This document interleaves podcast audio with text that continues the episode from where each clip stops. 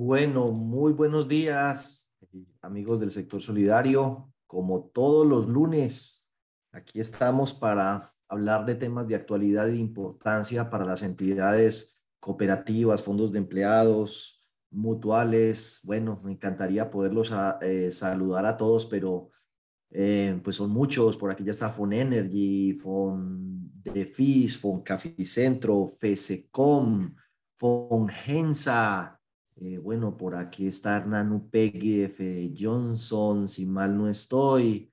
Bueno, y hay una gran cantidad de fondos de empleados, cooperativas, mutuales, profesionales del sector solidario, contadores, revisores, gerentes. Bienvenidos todos ustedes. El día de hoy vamos a hablar de tres temitas fundamentales, además de tratar de responder las preguntas que puedan llegar a tener.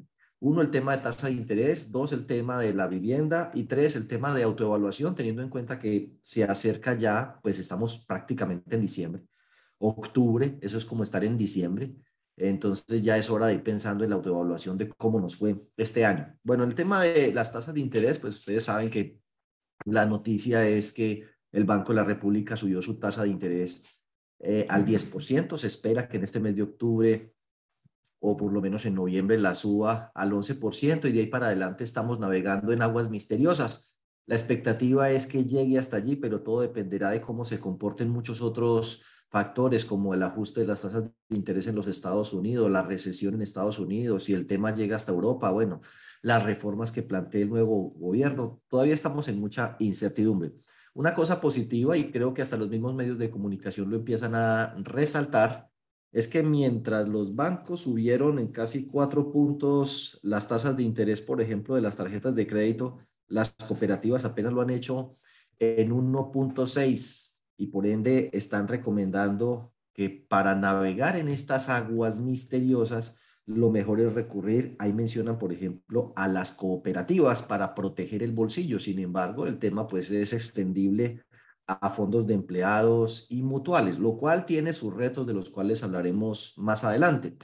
Uno tiene que ver con el crecimiento prácticamente nulo y que podría llegar a ser negativo combinado con un aumento sustancial de las tasas de interés y de la inflación, lo cual no solo aumenta el riesgo de crédito, aumenta el desempleo, menor dinámica económica, eh, sino que también merma la capacidad de pago de la gente. Entonces estamos preparándonos para un 2023 con un crecimiento casi nulo que podría inclusive llegar a ser negativo, luego de un crecimiento muy significativo por el efecto rebote que tuvo después de la pandemia este año 2023, donde vamos a tener un crecimiento destacadamente superior al resto, pero hasta ahí llegamos. El 2023 el panorama es, será un poquito más complicado, entre otras porque en Estados Unidos eh, pues las tasas de interés las ha empezado a subir, la inflación también está, bueno, las ha empezado, no, ya llevan cierto tiempo subiendo las tasas de interés, em, las tasas de interés allá mismo las están subiendo a nivel de crédito y todo eso empieza ya a confirmar una recesión económica. Y esa recesión económica en los Estados Unidos, pues lo único que hace es impulsar más el dólar.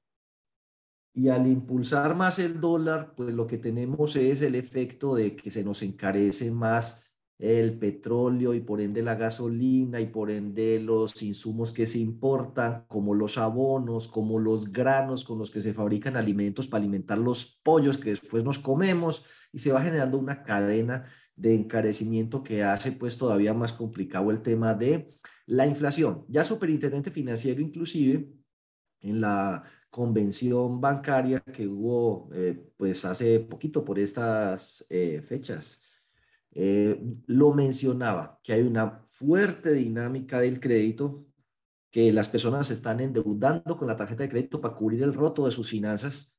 Estamos pasando de 62 billones de endeudamiento eh, con cupos de tarjeta de crédito a 96 billones de pesos de cupos con tarjetas de crédito, es decir, los cupos de las tarjetas de crédito en medio de la desesperación de los bancos por colocar los excesos de liquidez se han aumentado por 1.5. Eh, así que la gente anda con mucha más disponibilidad para comprar y esa cartera está creciendo, pero inclusive a plazos que no son los más razonables, porque ellos están hablando de que para efectos de consumo, por ejemplo, están otorgando plazos inclusive de 10 años, cosa que es observable en los créditos de libranza especialmente, por ejemplo, del Banco Popular y de BBVA, a los pensionados les están dando préstamos por libranza de consumo hasta con 13 y 14 años de plazo. A 10 años de plazo, hace rato venían eh, prestando.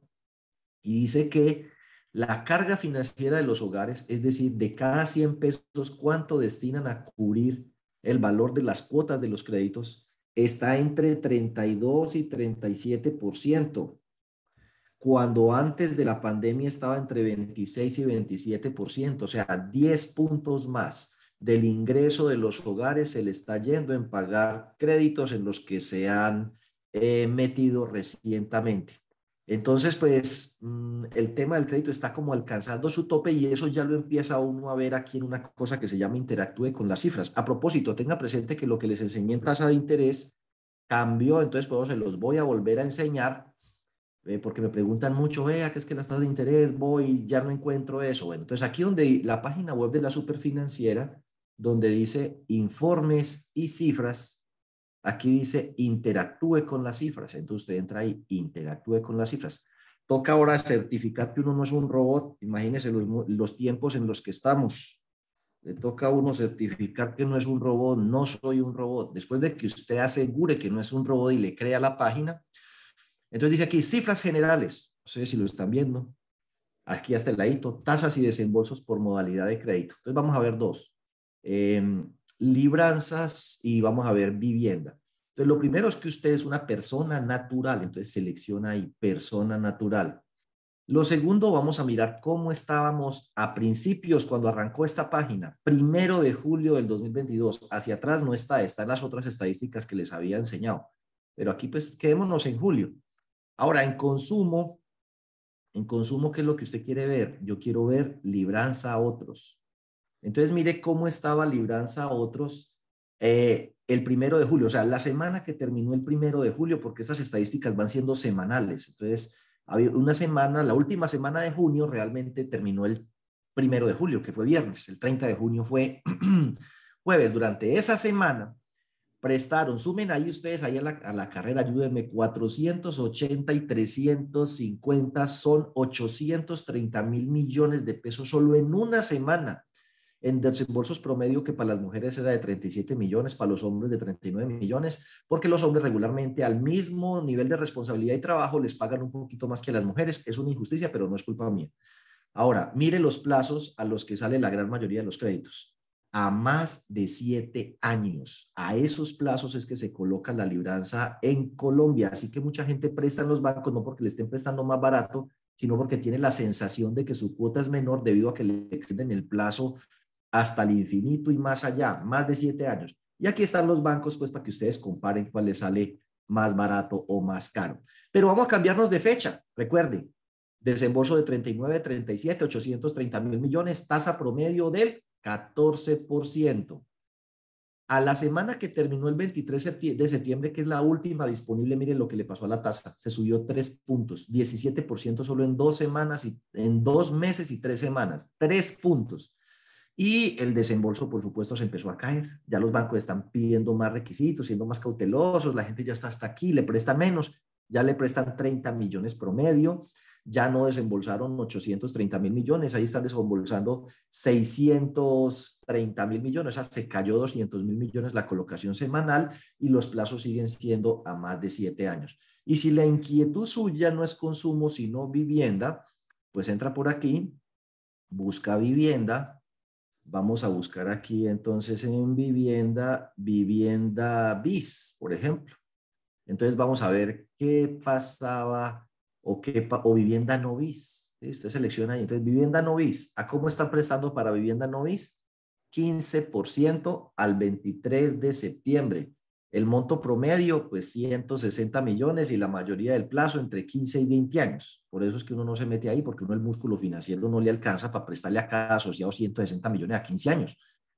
Ahora vamos a devolvernos. Recuerden esa cifra que hay ahí, 15% y ahí están prestando unos dos, un poquito más de 200 mil millones de pesos en una semana. O sea que se presta el triple para consumo de lo que se presta para vivienda. Y nos vamos a devolver para el primero de julio. Si nos devolvemos para el primero de julio, ahí tenemos que se están prestando 310 mil millones de pesos, o sea que hay una, también hay una caída de 310 a 210 mil millones de pesos semanales. El monto promedio se mantiene alrededor de, bueno, en, los hombres mermó un poco, pero se mantiene alrededor de los 160 millones y la tasa era del 12. O sea que en conclusión, tenemos consumo, se ha incrementado de, de 14 a 17%, consumo, libranza, Vivienda, no bis, se ha aumentado de 12 a 15%, lo cual significa que más o menos tres puntos porcentuales han subido esas dos modalidades de crédito en los últimos eh, dos meses y tres semanas. Entonces, pues el tema de las tasas de interés está que arde para que ustedes lo vean allí. Ya les dije, interactúe con las cifras, por ahí van a seguir consultando ustedes el tema de sus tasas de interés, que a propósito, para actualizarlos, ya saben que tenemos una inflación súper loca, que tenemos una inflación que va a estar por encima del 11%, que para el año entrante va a estar cerquita del 7% y para el 2024 todavía cercana al 5 o más. Quiere decir que vamos a completar en línea tres años por fuera del rango meta del Banco de la República, así que el aterrizaje de las tasas del Banco de la República va a ser más prolongado de lo que quisiéramos, es decir, volver a estos niveles es decir, el, nivel eh, del Banco de la República, la inflación es esta. Y entonces cuando la inflación está ahí, las tasas tienden a estar más o menos alrededor de esta línea roja. Volver a esa línea roja no lo habremos alcanzado ni siquiera en septiembre del 2024. O sea que el tema de las tasas va a empezar a ceder en algún momento. Yo digo que más hacia finales del 2023 pero se va a tomar hasta finales del 2024 como para que podamos decir que pasó este trago amargo. Y pues las tasas de interés siguen ahí, eh, alticas más bien. Estamos con tasas a un año eh, que están por acá por el orden del 15%. Cada uno tendrá que decidir qué va a hacer en materia de tasas de interés los que tienen CDTs, porque pues cuando por fuera les están ofreciendo el 15%, a uno se le aumenta el riesgo de que la gente que tiene plata en la entidad y uno se la quiera llevar para invertirle al 15% a un año, a más de un año inclusive se consiguen tasas superiores al 15%. Entonces habrá gente que tiene aportes y tiene ahorros y no tiene crédito y dice, no, pues yo me voy a llevar la plata para invertirla. Habrá gente que tiene aportes y ahorros y tiene crédito por fuera y le están saliendo muy costosos y podría llegar a decir, no, pues yo me voy a retirar la plata para pagar eh, allá.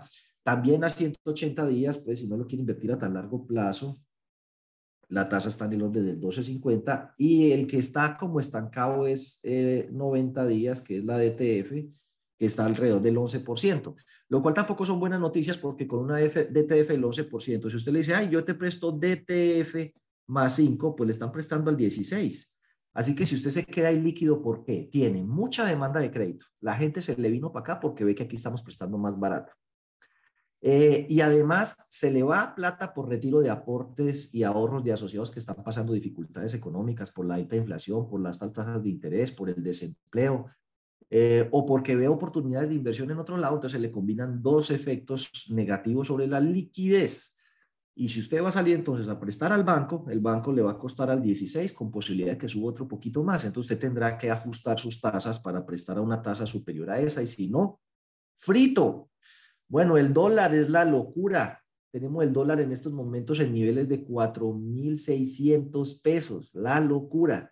Y lo peor es que al menos durante algún tiempo va a seguir caro por el tema de la recesión en Estados Unidos y el aumento de las tasas de interés en Estados Unidos, el riesgo de una recesión en Europa y nuestras propias incertidumbres locales. Todo eso tiene el dólar eh, por el orden de 4.600 pesos, lo cual le pega eh, a la inflación. Eh, la tasa de usura pues viene ya, eh, yo escribí aquí 11, pero estoy desactualizado 12, porque en este momento está en 2,62 para este mes de octubre, 2.62. 12 meses continuos de crecimiento eh, de la tasa de interés. Y bueno, yo creo que ahora ocho días, o no sé si ya les mostraba estas tasas de interés que están por el orden del 15 y 16% en bancos que son inclusive triple A como estos que estamos mencionando aquí. Se consiguen tasas al 16, al 16, al 16, al 16, casi al 16. Tasas del 16 a 1 o más de un año en bancos triple A. Y bueno, y esto de las tasas de interés ya lo vimos, entonces pasemos. Conclusiones. para que vayan pensando en el tema de sus presupuestos el año entrante. hay que empezar a pensarlo de una vez. No, no, no, en, en, diciembre no hay cabeza para pensar en presupuestos porque en diciembre vamos a estar haciendo la evaluación de cartera del segundo semestre y, repartiendo natilla y buñuelo y toda esa alegría. Pero empiece a pensar desde ya. Las personas que devenguen más del salario mínimo, no existe obligación legal de subirles la inflación. Así que es posible que en muchas empresas como estrategia de supervivencia empiecen a reajustarle los salarios a la gente, el 5, 6, 7, siendo generosos el 8, pero de pronto el reajuste no va a estar igual al del salario mínimo. Este gobierno pues tiene presiones para que el reajuste sea inclusive superior a la inflación. Así que tendremos en un escenario muy pobre, pues que no, no, no veo a este gobierno dándose esa pela, pero podría ser, de un reajuste del salario mínimo del 12, yo lo creo más probable del 15. Eh, las aspiraciones de, de, los que de los movimientos obreros que apoyaron eh, y sindicales que apoyaron este gobierno es que haya un reajuste del 25 y pues los más pesimistas no creen que llegue hasta por allá, hasta 20. Solo Dios sabe eso a dónde va a quedar. Yo creo más probable un escenario entre el 12 y el 15%, pero ojalá yo tuviera la bola de cristal para saber qué va a pasar. Lo que sí es cierto es que por ley no puede ser menos de la inflación. Y esa inflación sobre todo le, pega más duro a la gente más pobre de Colombia. Miren, la gente que está más o menos bien, pues recorta allí, recorta allá, pero no pasa tantos trabajos. Pero es que a la gente eh, de bajos ingresos lo que más se le ha subido son los arrendamientos, eh, la energía, que se ha subido como un 30%, la comida, solo esos tres rubros, comida, vivienda, eh, ¿y que dije? Y los servicios públicos. Y ahora espera el transporte con la subida de la gasolina eh, y de pronto hasta el coste del tema de los alimentos. Entonces no, no son eh, momentos muy fáciles para las personas que devengan ni siquiera el salario mínimo. Entonces, pues mm, es de esperarse que eso tenga un efecto en la economía a favor y en contra. Si les ponen muy poquito, pues eso afecta como el 50% de los asalariados. Y si les ponen mucho, entonces, imagínense el incremento de los costos para la gente que tiene muchos empleados que devengan el salario mínimo. Piensen en las grandes superficies, el éxito, Carrefour, Palavela, eh, Olímpica. 99% digo yo exagerando de su mano de obra devenga el mínimo. Entonces, pues si le suben el 15, 20, 25, eso impacta fuertemente los costos, entonces tendrán que trasladárselo al precio de las cosas eh, que venden. Eh, los que tienen servicios de vigilancia. Aquí, por ejemplo, en la unidad residencial, es que eso se, eso se riega de una forma tan increíble. Aquí nosotros tenemos unos turnos de vigilancia 24 horas en los conjuntos cerrados. Entonces, si a los guardas le suben el 15% el salario mínimo, pues el contrato tendrá que subir el 15% y por ende, entonces la administración tendrá que subir proporcionalmente el aumento de esos costos. El problema es que la clase media que vive en unidades cerradas, su reajuste de salarios no fue del 12 eh, o del 11 o del 15. Y eso pues hace que se les apriete más su capacidad de pago. Le suben el salario por debajo del 11, pero el costo de la administración y el costo de la comida le sube más del 11. Y fuera de eso, pues esa clase media tiene vehículo seguramente movido por gasolina y esa gasolina va a duplicar su precio respecto al promedio del primer semestre del 2022. Eh, el resto de este año va a ser suavecito, ¿sí? Suavecito, para que no frieguen mucho, pero para el año entrante va a ser duro y va a ser hasta niveles que pueden duplicar el precio de esa gasolina, o sea, entre 16 y 18 mil pesos por galón de gasolina corriente para finales del año 2023. Entonces, imagínense un hogar de clase media. Yo creo que yo estoy hablando es por mí. Piensen en mí. Yo soy clase media, supongamos. Entonces, eh, me sube la gasolina. El sueldo no me lo sube en el 12 pero la administración sí me sube el 12 y la energía me sube el 12 y la gasolina me sube el 12 o más. Entonces uno empieza a mirar a quién recorto. Me toca recortarle el sueldo a John, ponerlo a trabajar medio tiempo. habrá muchos hogares que dirán, no, la empleada del servicio doméstico no lo vamos a poder tener tiempo completo. Vamos a tener que aprender a cocinar, a planchar, a lavar los baños y hacer las cositas nosotros mismos y de pronto que venga dos o tres días nomás a la semana a ayudarnos. Es decir, en últimas, terminamos generando desempleo. Bueno, todo eso al haber menos plata, menos capacidad de pago, las tasas de interés bien altas, todo caro, pues se enfría la economía y se corrige el fenómeno. O sea, es como una vacuna. Hay que soportar durante tres días los efectos secundarios, dolor de cabeza, fiebre, para que el paciente se salve y se alivie. van a ser eh, unos dos o tres añitos de ajuste. La guerra en Ucrania todo pinta que se va a prolongar porque ya se anexionaron esos territorios, pero por otro lado Rusia convoca más gente para la guerra, carne de cañón mal preparada, eh, y los ucranianos no paran de avanzar, están avanzando, recuperando los territorios que ahorita es que supuestamente son rusos, o sea que en este momento el invasor supuestamente es Ucrania porque está invadiendo tierras que ahora son rusas, una locura. Europa pues podría entrar en, en recesión. El dólar va a continuar alto mientras se mantenga la recesión en Estados Unidos y en Europa y por ende las tasas de interés es de esperarse que todavía se ajusten un poco más y mantengan altas durante todo el 2023. Entonces los riesgos para el 2023 para que lo tengan presente en sus presupuestos. Empiecen a pensar cuál va a ser el reajuste salarial de los empleados que trabajan en las cooperativas, fondos de empleados y mutuales. Eh, pues eso va a estar muy, muy movido por, por estas cosas que estamos diciendo aquí. ¿Cuánto aumenta la empresa patronal en el caso de los fondos de empleados y qué le va a pasar al mínimo? Va haciendo esas cuentas. Debería haber una menor demanda de crédito porque va a haber unas tasas más altas, un menor consumo porque la gente va a estar apretada, la comida cara, la gasolina cara, los servicios caros, todo caro.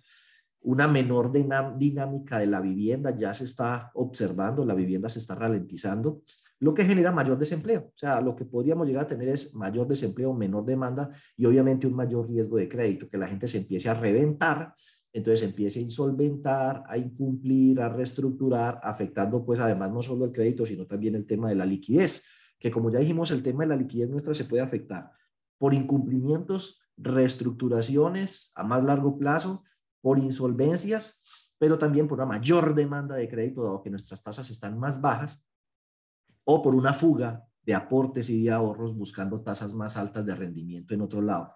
También el riesgo de mercado se nos va a aumentar.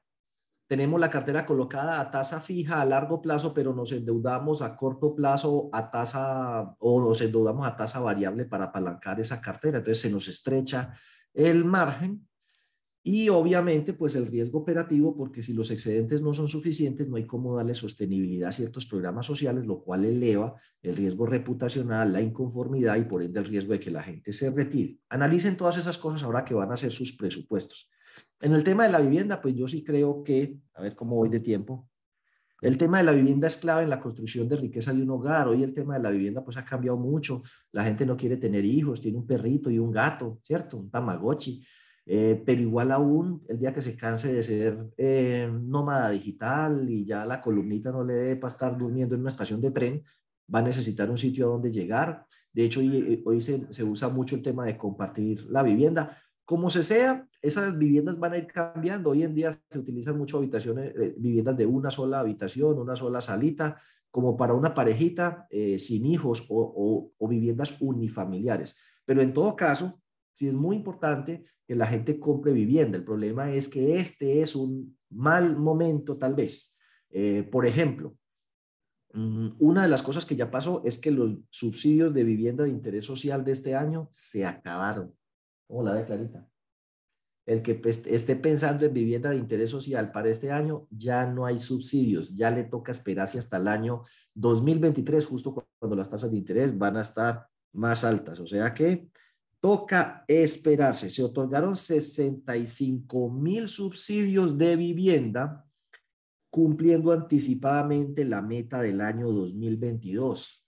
El problema es que yo creo que a medida que las tasas le suban a la gente, pues imagínese, la vivienda de interés social es justo para los que ganan más poquito y haga cuentas cuánto le pega a una persona que en vez de prestarle al 12, le presten al 14 o 15%. Esos tres punticos son duros, duros, duros. Eh, otra cosa es que el costo de la vivienda se ha aumentado por el tema de la inflación, el acero, la importación que se hace en dólares, por todo lo que sea, los costos se han aumentado muchísimo, entonces hay un poco de proyectos de vivienda que se han parado porque con esos costos ya no son rentables.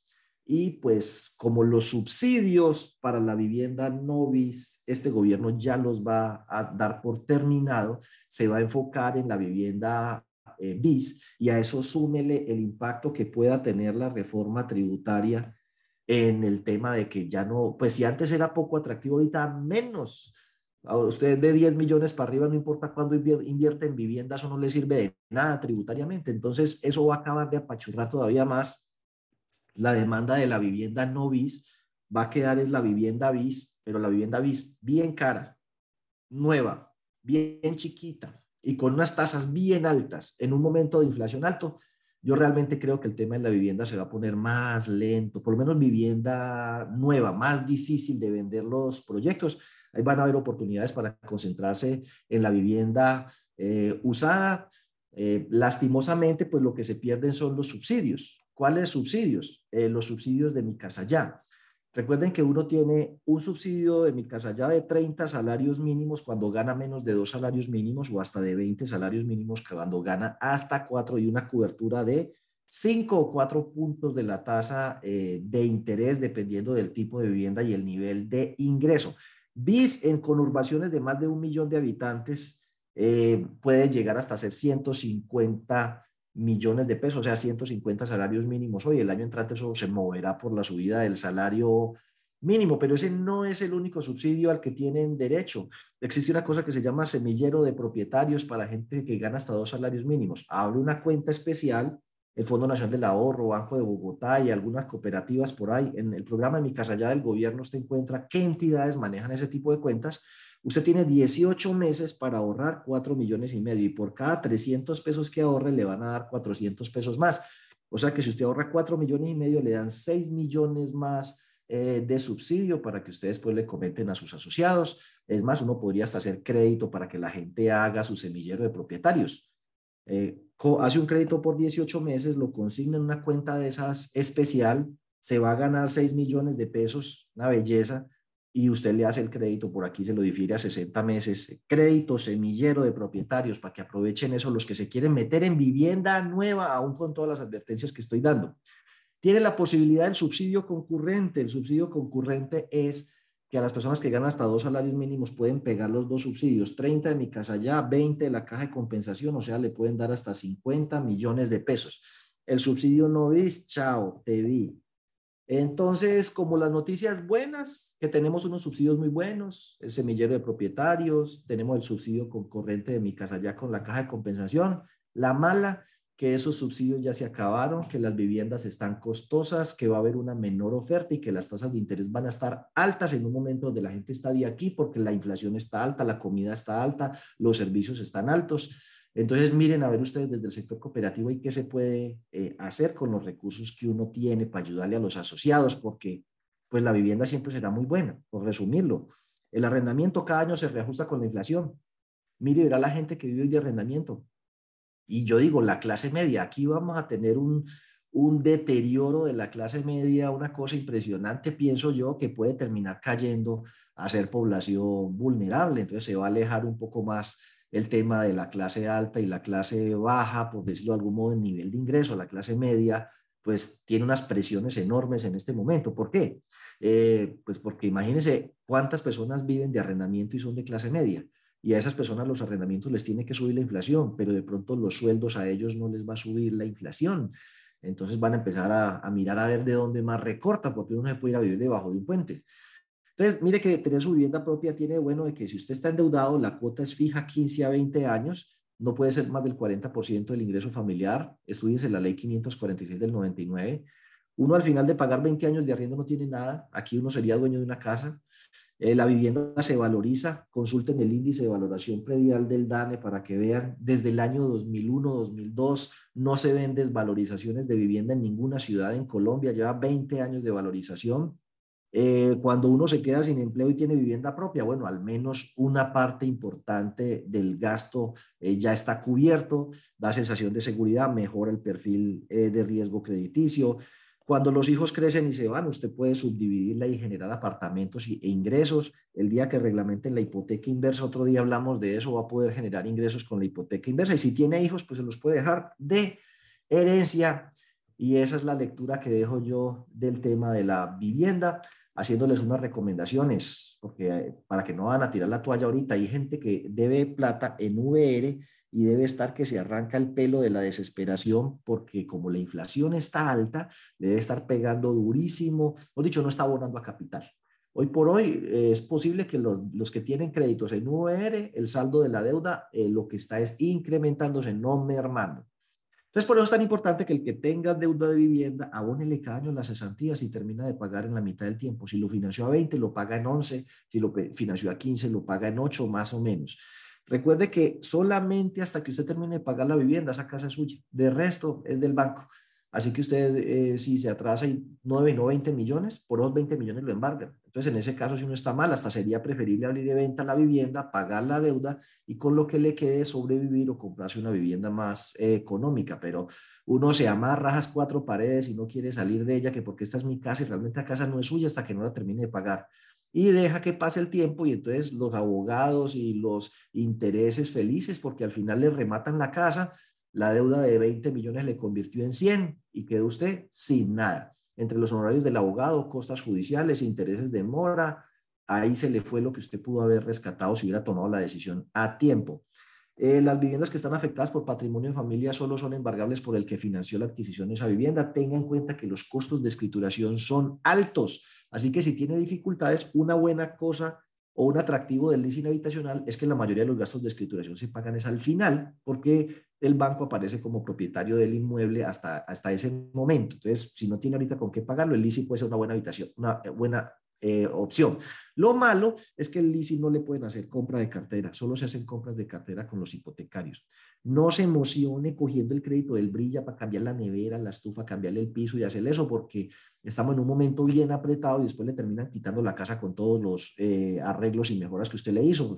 Se autoapretó no solo el crédito de vivienda que le de por sí es duro, sino que se meten otro poco de créditos para adecuaciones, solo las cosas básicas, no se atrase con los impuestos, que por eso también le embargan a uno la casa, no se requiere hoy por hoy grupo familiar, una persona, y sobre todo si es joven y vive con el papá y la mamá y no ayuda sino con los teléfonos, con el teléfono, porque la plata se la gasta comprando eh, monitas de Panini para el álbum del Mundial, ese es el momento para comprar vivienda. No tiene mujer, no tiene hijos, no tiene responsabilidad.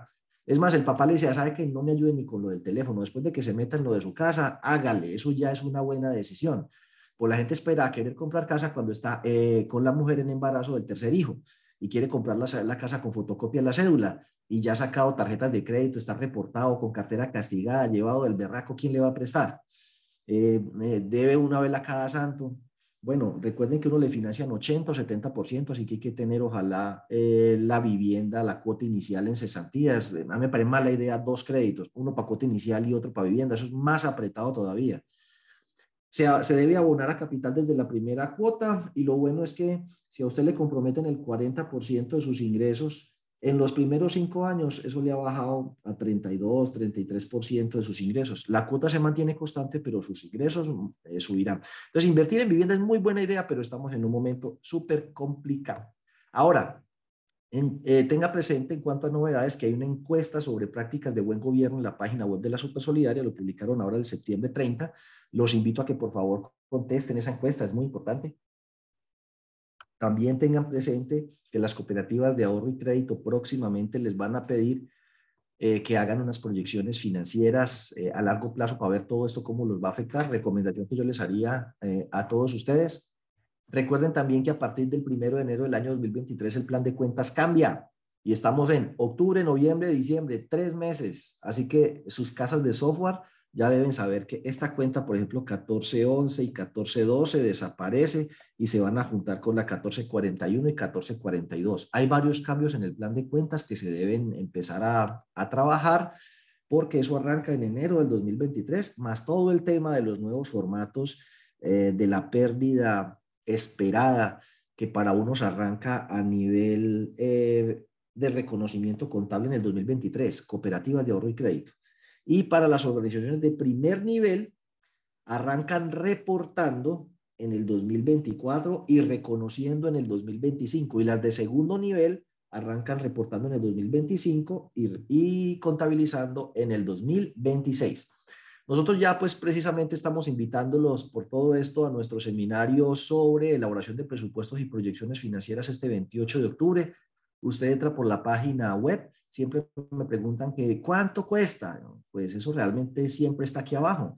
Depende. Una sola persona vale 290 mil, pero si usted mete 10, le vale 990. O sea que le baja a la tercera parte, eh, a 99 mil pesos por persona. Y entre más personas inscriba, pues más barato le sale por entidad. O sea, una entidad que inscriba 30 personas, pues le sale a 66 mil pesos persona. Regularmente eso rara vez se da, pero quiero que sepan que entre más personas se inscriban, pues menos vale las tarifas siempre están eh, allí y uno por ahí se puede inscribir. De hecho, si usted dice selecciona un participante y le aparece el, el, el costo dos participantes, incluido IVA. Por ahí se puede pagar hasta dos personas porque yo tengo habilitada la plataforma para pagar hasta 700 mil pesos.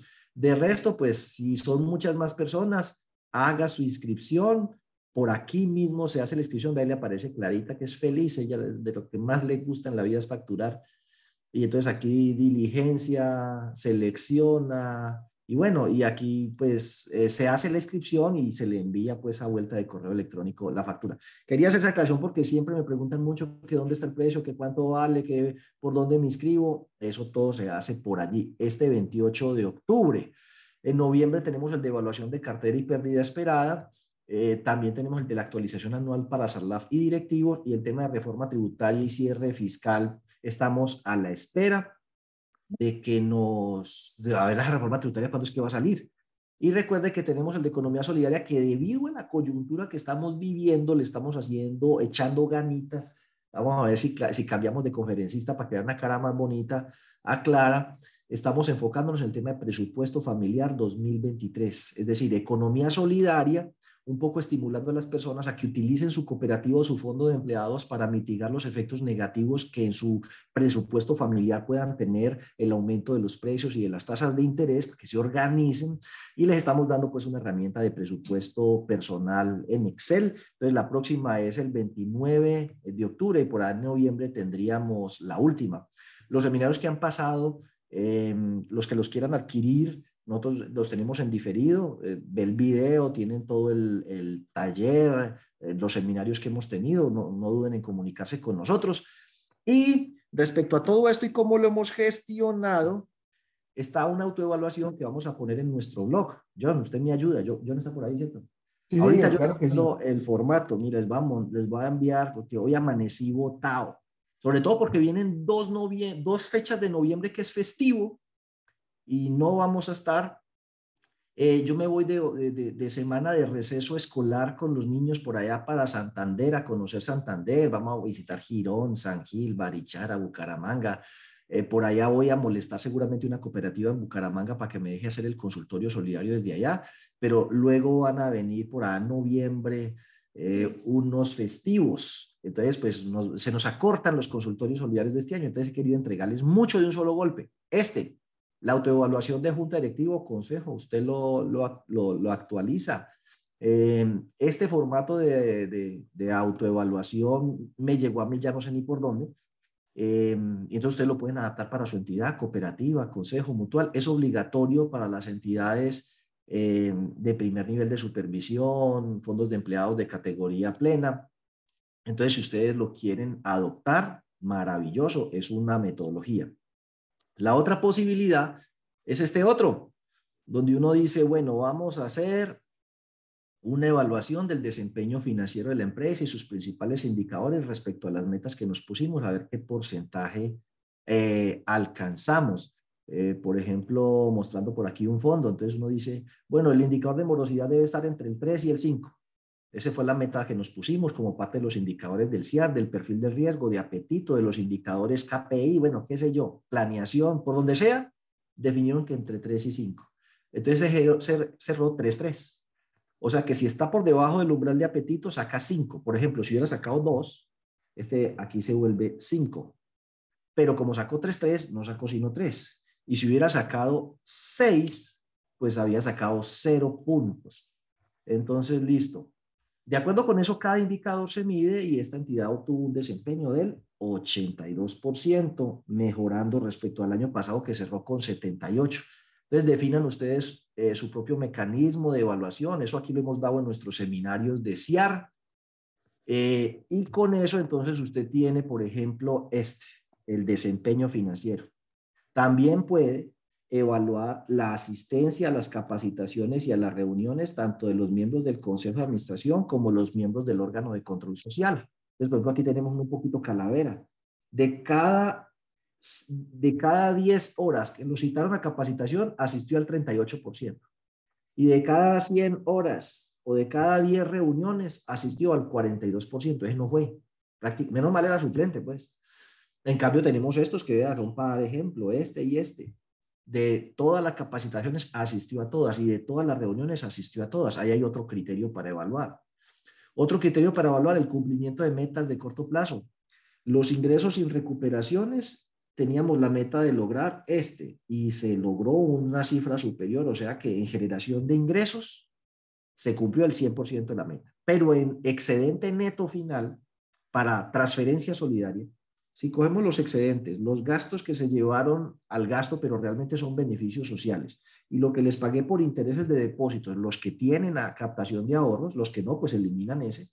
Yo le debía haber entregado a los asociados 1.742 millones de acuerdo con el presupuesto, entre excedentes, gastos sociales e intereses, y les entregué 1.645, quiere decir que cumplí con el 94, y el promedio de estas dos variables, ustedes pueden seleccionar más el número de asociados, por ejemplo, 3, 4, 5 variables más, se cumplió el 97% de lo presupuestado. También podemos evaluar el cumplimiento de las funciones de la gente. Estas son las funciones del consejo o de la junta directiva. Entonces dice aquí, implementar planes y programas buscando que adoptar el presupuesto, no sé qué. ¿Se cumplió? Sí, póngale uno. ¿No se cumplió? Ponga cero. Más o menos 0.5. Y así entonces establece qué porcentaje de las funciones se cumplió. Todo eso se mete dentro de un tablerito final el promedio de asistencia a reuniones, el promedio de asistencia a capacitaciones, el cumplimiento de las funciones, el cumplimiento de las metas presupuestales y el desempeño financiero de la entidad y se pondera. Y en función de esa ponderación, entonces obtenemos una nota de evaluación final. Entonces, bien sea que utilicen este o que utilicen este otro modelo, les vamos a dejar esa guía en unos archivitos de Excel colgados en nuestro blog. Denos siquiera hasta mañana para colgarlos. Eh, bueno, y esperamos que eso pueda llegar a serles de su utilidad. Dicho lo anterior, no sé, John, si usted tiene por ahí algunas preguntas que en estos 15 minutos pueda eh, eh, responder. Sí, señor, claro que sí. Permítame, ya le comparto la pantalla.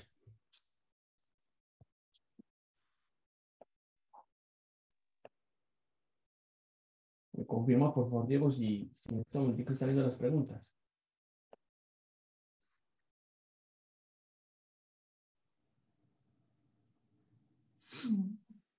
Todavía no. Ahora sí.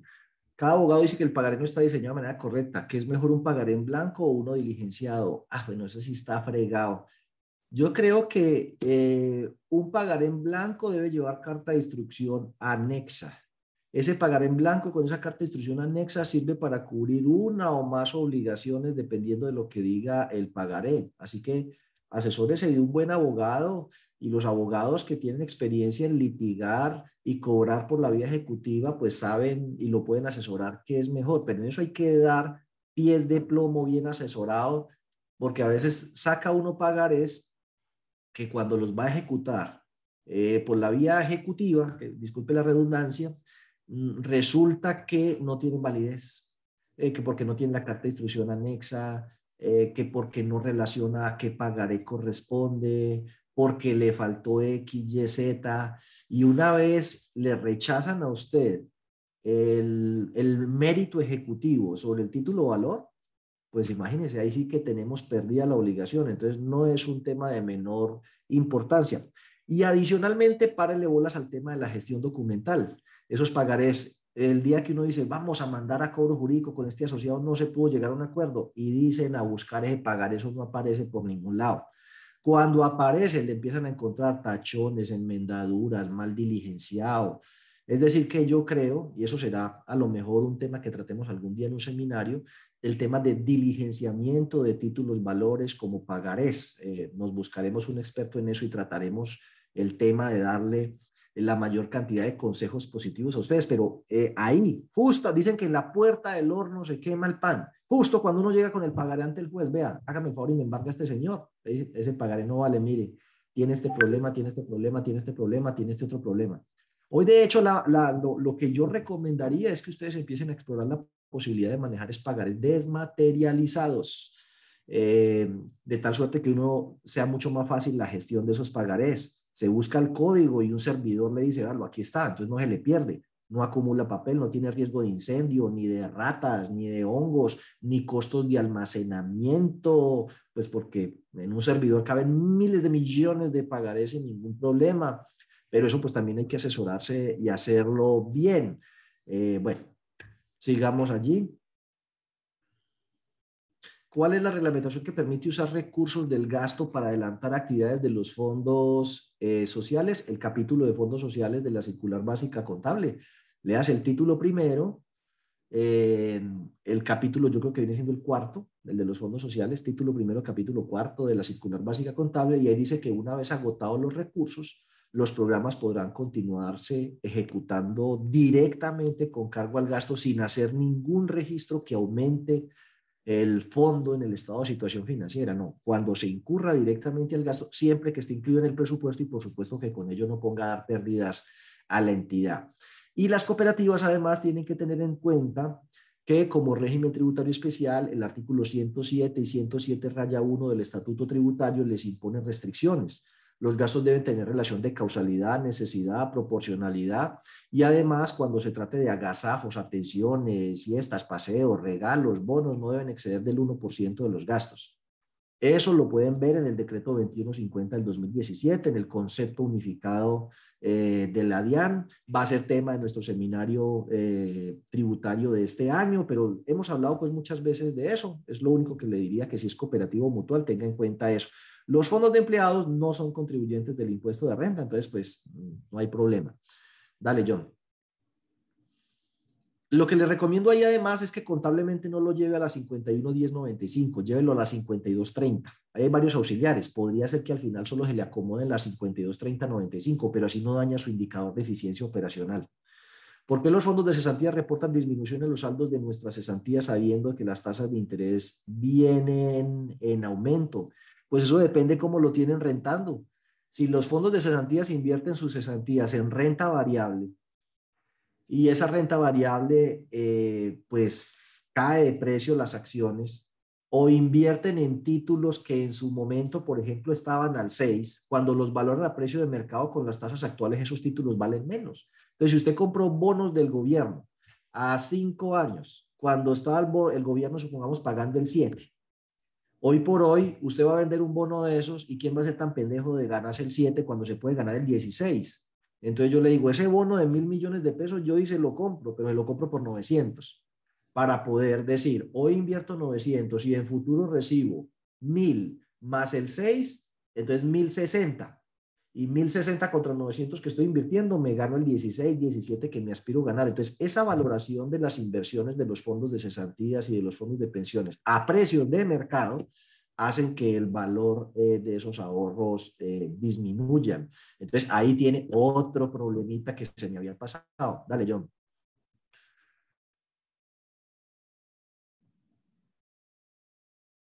¿Nos recuerdas, por favor, para cuándo las fechas de retroalimentación de las políticas? Para los que participaron en el seminario NIF, oiga, recuérdenlo bien, igual yo me voy a ayudar a difundir eso, pero eso va a ser ahora en octubre. Arrancamos la primera, según veo yo aquí, el 24 de octubre, luego el 31 de octubre luego el 21 de noviembre y el 28 de noviembre.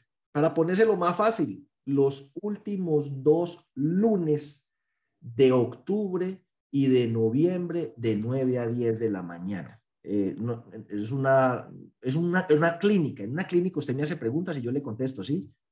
Esa es, esa es la mecánica. Dale, John. Eh, ¿qué, qué, buena ¿Qué tan buena idea es para un fondo de empleados crear una cuenta de ahorro para el fomento de la construcción? Pues a ver, te digo. Eh, si los que estén pensando eso pueden ser cooperativas de ahorro y crédito, fondos de empleados y mutuales.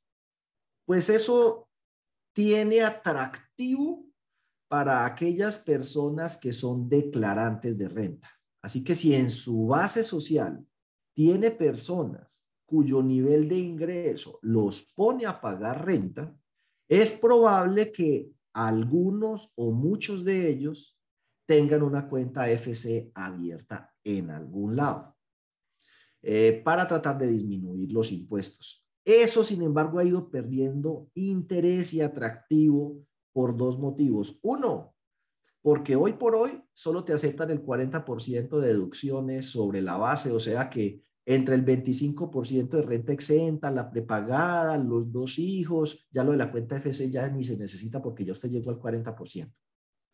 Segundo, se va a poner menos atractivo porque el gobierno en la reforma tributaria está proponiendo nada. Solo le valgo los primeros 4 millones de deducción.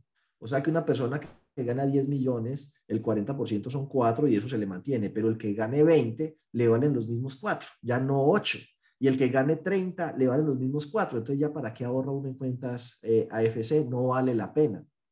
Ahora la gente ahorraba en cuentas AFC para invertir en vivienda porque se podía descontar los intereses de vivienda y había planes de estímulo al tema de la vivienda. Esos planes de estímulo a la vivienda no los van a quitar. Entonces, ¿yo para qué voy a invertir ya en vivienda? Mire, va una serie de desestímulos a ese tipo de cosas. Si yo tengo plata, soy una persona que tiene un muy buen nivel de ingreso, ¿Para qué invierto más en vivienda? Mire, si la vendo y me gano la valorización, el impuesto a la ganancia ocasional me van a clavar como el 40%, 39%. Las tasas de interés están altísimas. El gobierno le regalaba a uno un subsidio a la tasa de interés que ya lo quitó. Listo, entonces no tengo subsidio a la tasa de interés. Si se valoriza el inmueble, me lo arrancan casi todo en, impuesto a la ganancia eh, ocasional y ni los intereses ni la cuenta FC me sirve porque llego a un límite que no vale la pena con el, con el mero porcentajecito de renta exenta, ya hasta llegué, pues, ¿para qué ahorro en cuenta FC? Pero si a pesar de todo lo que yo le digo, usted dice, de todas maneras lo voy a hacer, que no le veo para qué, tiene que tener presente que la cuenta FC solo sirve para, eh, o solo la pueden crear aquellas entidades que tengan crédito de vivienda. Vivienda, vivienda, ley 546 de 1999. Plazo mínimo cinco años. Garantía hipotecaria primer grado. Y eh, destino, pues vivienda. Entonces, si usted va a una cuenta FC, que sea para una persona que va a tener crédito de vivienda dentro del mismo fondo, y entonces la cuota del crédito, en vez de descontársela directamente y que le llegue al crédito, que le llegue la cuenta FC y después de ahí el sistema o manualmente debita la cuota y se le aplica el crédito. Y así a fin de año, sin ninguna prevención, usted puede decir, yo certifico que este señor ahorró en la cuenta AFC 25 millones de pesos, todo para vivienda, todo, porque la cuota yo la debitaba cada mes de ahí para mi crédito de vivienda que está dentro de mi misma entidad. Controlar eso por fuera, horrible. Para los que estaban pensando, no, es que el gobierno ahora va a canalizar los subsidios de tasa de interés y los subsidios de cuota inicial a través del sistema financiero, eso se quedó en el papel. En la práctica con eso no ha pasado nada porque la entidad que quiera le toca comprar un software que se llama Zebra del Banco de la República, que hasta donde yo entiendo eso vale una millonada, no me acuerdo si las cifras son dos mil millones de pesos. Entonces, ¿qué entidad le va a invertir dos mil millones de pesos por Dios a un software dice para manejar la comunicación con el Banco de la República y el subsidio de las tasas? Eso no es rentable, a menos que sea una operación de billones de pesos y no creo que ninguna entidad se le justifique hacer esa inversión. O sea que eso fue un sueño que se quedó así, en, en, en el aire. Dale, John. En el sector cooperativo también cambian las cuentas contables. Ole, me mataste. El plan de cuentas del sector solidario es uno solo.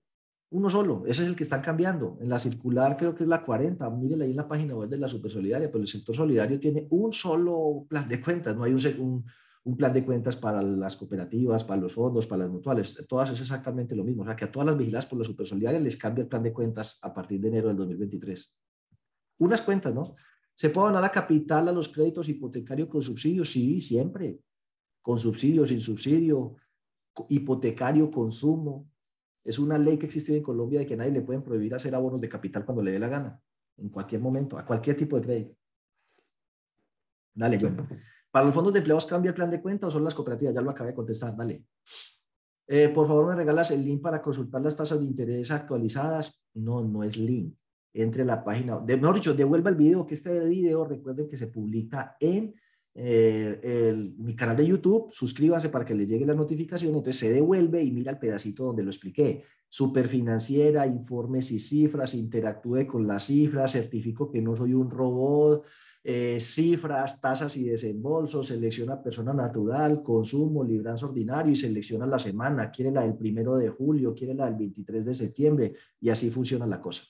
Dale. ¿Dónde podemos descargar dicha información? Si estamos hablando de las evaluaciones de directivos, eh, las va a poder descargar del blog, yo espero que de aquí a mañana.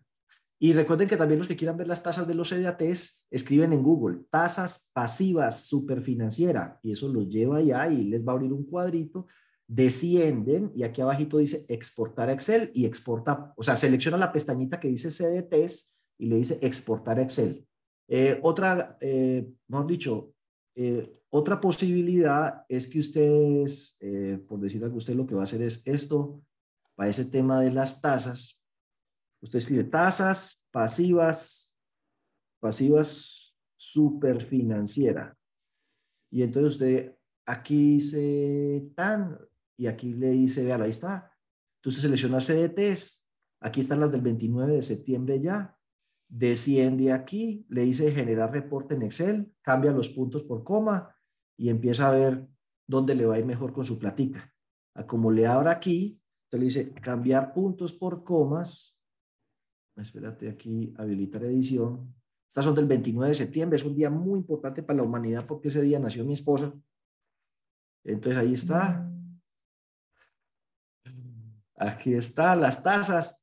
Eh, si usted quiere ver a ver dónde me pagarán la tasa más alta de este mundo, usted le dice entre más grande mejor. Listo. Entonces vamos a eliminar, vamos a quedarnos con 90 vamos a quedarnos con 180 y 360 y más de un año. Entonces ahí dice, vea, al 29 de septiembre usted podía conseguir tasas del 15,64 con BBVA. Este está bueno. Con Da Vivienda, uy, la locura. 17.82 a más de un año. Con Bancolombia, eso, eso, eso es malo. O sea, realmente yo no sé qué está pasando por la cabeza de esa gente. Tienen que estar muy asustados. Están ofreciendo el 18% a más de un año. Entonces, eh, buenas tasas de interés sí hay y, siguen eh, muy activas. ¿Y cuál fue el otro? Bueno, no, yo en varios consultorios les he hablado lo de las tasas de interés, así que eh, devuélvanse por allá y van mirando, pero ahí están. Ah, bueno, y la otra, si quiere ver, es inflación, tasas del mercado. Yo regularmente hago esto, escribo IBR Banrep. Entonces, donde dice IBR Banrep, Llego aquí y en vez de mirar ahí le digo donde dice otras series, otras series, y por ahí llego y aquí tengo un menú de lo que usted quiera, inflación, desempleo, Producto Interno Bruto, tasa representativa del mercado, DTF, IBR, eso todo está de aquí para abajo. Y la página web de la Super Solidaria, donde dice estadísticas, publica sus tasas de interés. Bueno, entonces, dicho esto, ¿Por qué causas la supersolidaridad llega a intervenir en una cooperativa o fondo de empleados? 99.99% de las veces porque los directivos se tuercen y les da por hacer marrullas para favorecerse ellos o a terceras personas. Es decir, para decirlo con todas las letras completas, torcidos. O sea, yo no conozco casi casos donde uno diga, no, fue que la cooperativa, el riesgo de mercado, el riesgo de crédito, el riesgo de liquidez, todo eso se lo pueden ahorrar. 99.99% de las veces que una cooperativa la tienen que intervenir fondo de empleo mutual es porque los directivos se torcieron, jamás porque se equivocaron o porque el mercado les dio duro, porque se torcieron. ¿No me creen?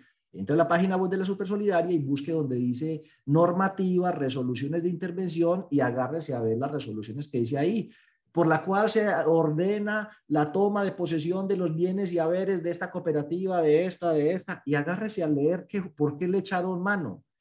Eh, lo otro es relleno. Ay, que el SARLAF, que no sé qué. La super puede se cura en salud y, mejor dicho, la interviene por todo. Pero en el fondo, y cuando usted lo lee, son los directivos haciendo un poco de cosas que están por fuera de la ley autopréstamos, inversiones que tienen prohibidas, decisiones que tienen que ver con conflicto de interés para favorecerse a sí mismo. Es una cosa asquerosa. A mí hasta, hasta, hasta entre vergüenza y piedra me da leer esas resoluciones, pero háganle ustedes.